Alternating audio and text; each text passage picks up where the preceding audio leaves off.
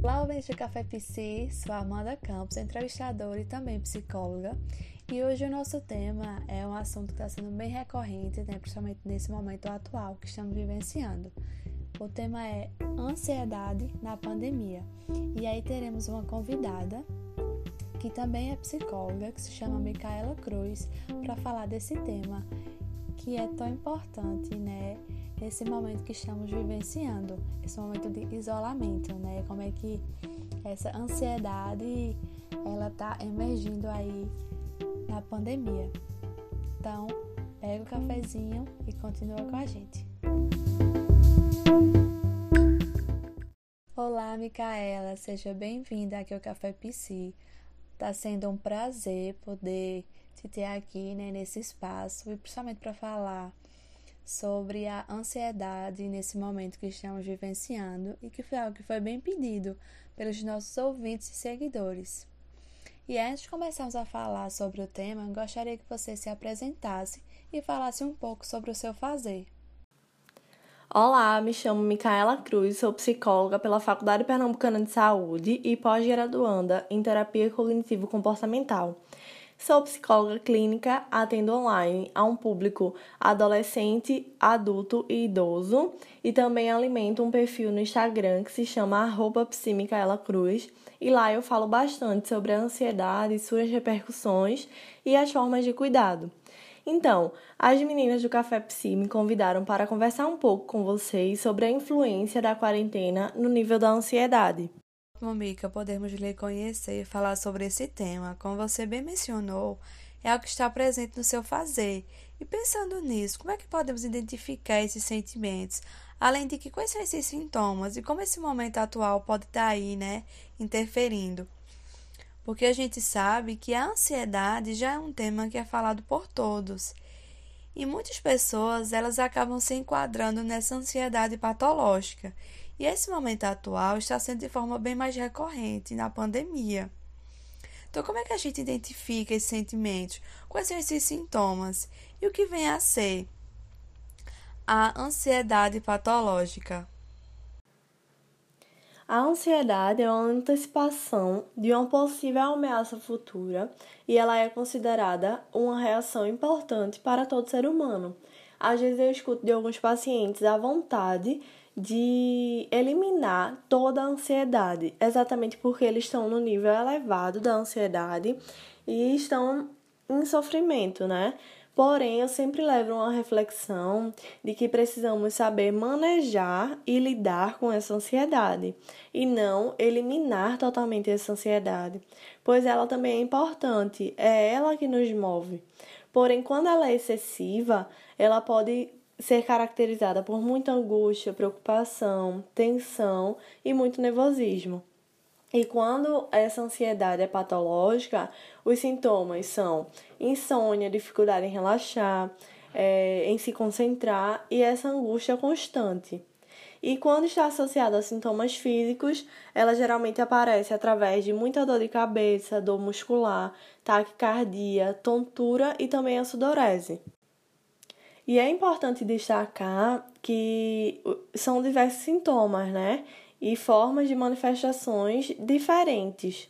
Então, cada sujeito ele pode apresentar sintomas diferentes. Então, quando é que essa ansiedade, então, que ela é considerada uma reação positiva também para o corpo, é, como é que ela se torna patológica? É, a ansiedade ela vai se tornar patológica quando ela é exagerada e desproporcional ao estímulo.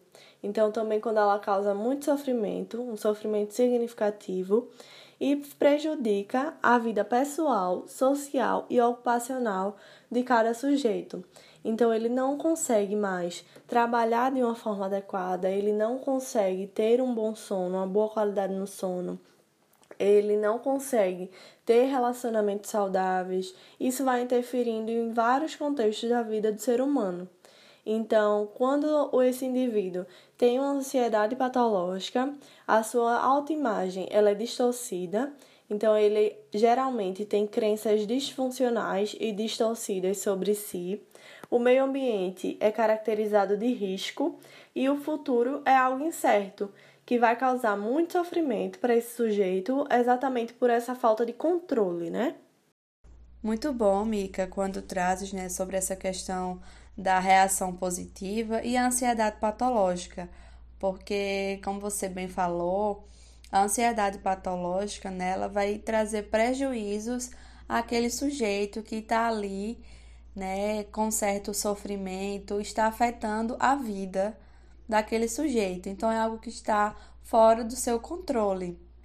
E aí vai causar essa desorganização, né, essa disfuncionalidade. E quanto a essa questão do cenário, como é que esse cenário pode ser visto, por exemplo, o cenário do Covid? Então, o Covid-19 e o isolamento têm sido fatores de risco para o aumento do nível da ansiedade, pois o vírus ele é considerado potencialmente fatal, de rápida disseminação e que causam várias incertezas é, sobre sua gravidade, sobre o controle da doença, sobre a imprevisibilidade do tempo de duração da pandemia. É, e o isolamento ele proporciona diversas preocupações, preocupações excessivas que vão influenciar é, no nosso medo e na nossa ansiedade por diversos fatores, como por exemplo perdas financeiras, estresse por diminuição nas conexões face a face, dificuldade na reorganização da rotina e das relações, insegurança pela impossibilidade de trabalhar, medo diante de tantos mitos e informações equivocadas. São diversos fatores, além do medo da morte, né? E da, da fase do luto para muitas famílias. E isso tudo vai é, implicar em prejuízos no bem-estar psicológico dos, dos indivíduos. E para os profissionais de saúde não é diferente. Existe sentimento de sobrecarga, fadiga, frustração diante de um cenário de risco, de ser infectado ou infectar outras pessoas, né? Pela exposição a mortes demasiadas. É, em alguns momentos também é, não conseguir salvar vidas, mesmo diante de tanto esforço, e também pelo afastamento da família e dos amigos. Importante, Mica, quando trazes sobre esses fatores que estão envolvidos nesse cenário, né? Até porque podemos considerar que estamos vivenciando um momento único e também é natural se sentirmos inseguros e ansiosos diante desse novo, né? Esse novo aí, entre aspas, devido a estarmos tendo que nos readaptar, ou seja, a um novo modelo, a uma nova forma. E aí a ansiedade, ela não está só presente nesse momento, por exemplo, de pandemia. A ansiedade ela também pode se desencadear em outras situações. E pensando nesse modelo, né, de pandemia, quais são as dicas que podem surgir para ajudar nesse momento de isolamento? Diante desse cenário, precisamos ressignificar diversas questões, sendo importante e necessário nos cuidarmos e identificarmos nossos limites, sempre nos respeitando.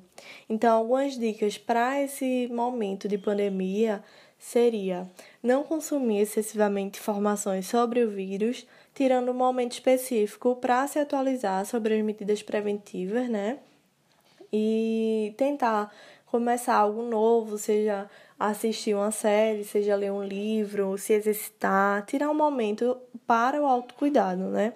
Mas não se cobrando é, excessivamente para ser produtivo, para realizar atividades.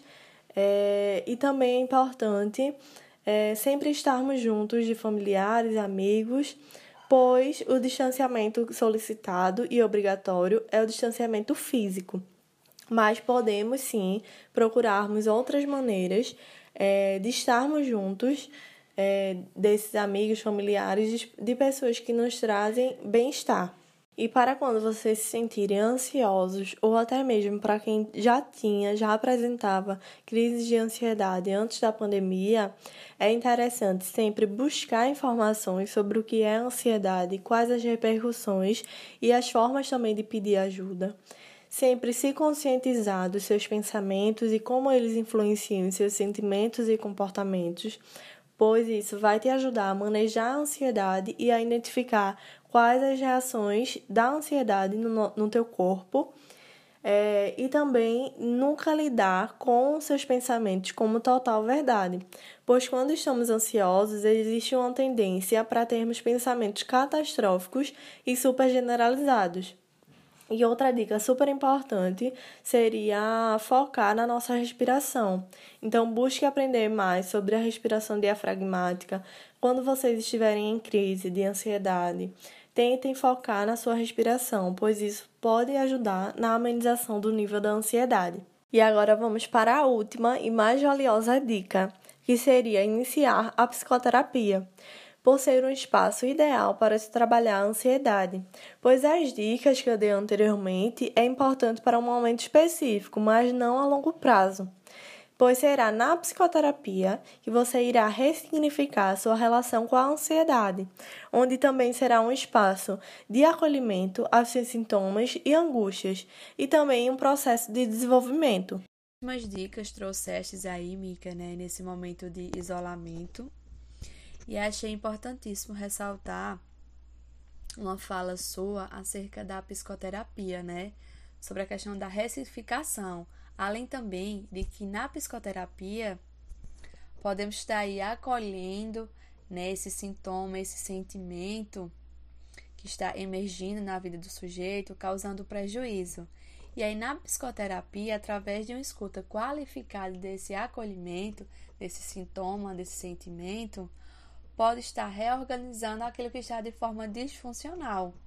E na psicoterapia será trabalhado acerca desse manejo, né?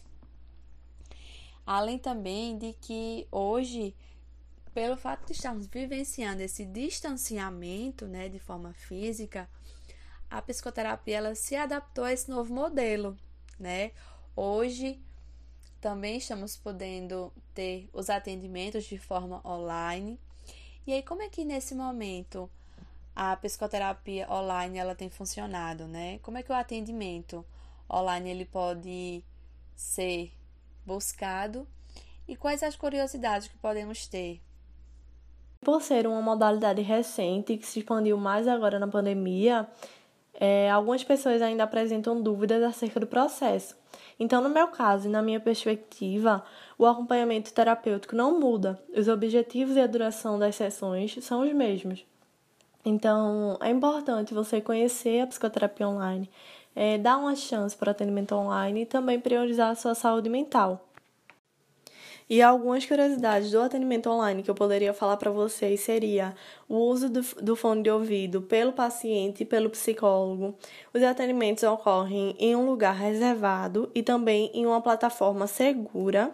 Ainda assim, existe a preservação do sigilo e o psicólogo precisa do cadastro no EPSI.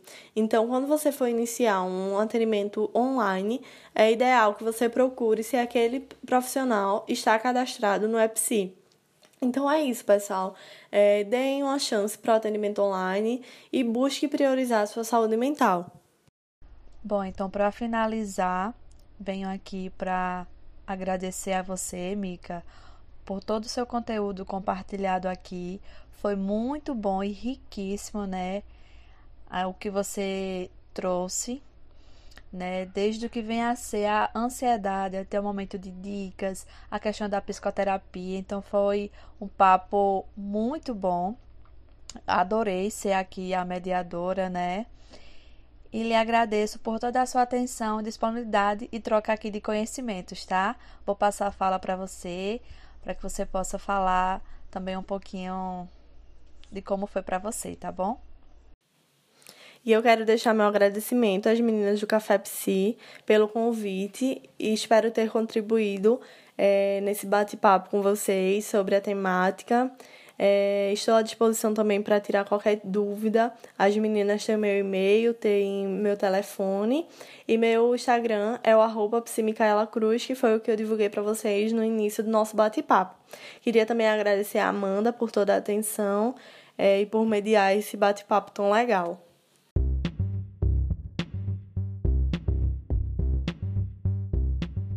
Nós que lhe agradecemos, Mica, por toda a sua contribuição. Foi um papo muito legal e leve. Quero dizer que foi um prazer estar sendo a mediadora. E quanto a vocês, ouvintes, espero que vocês gostem e continuem aqui nos acompanhando. Que vem mais podcast por aí.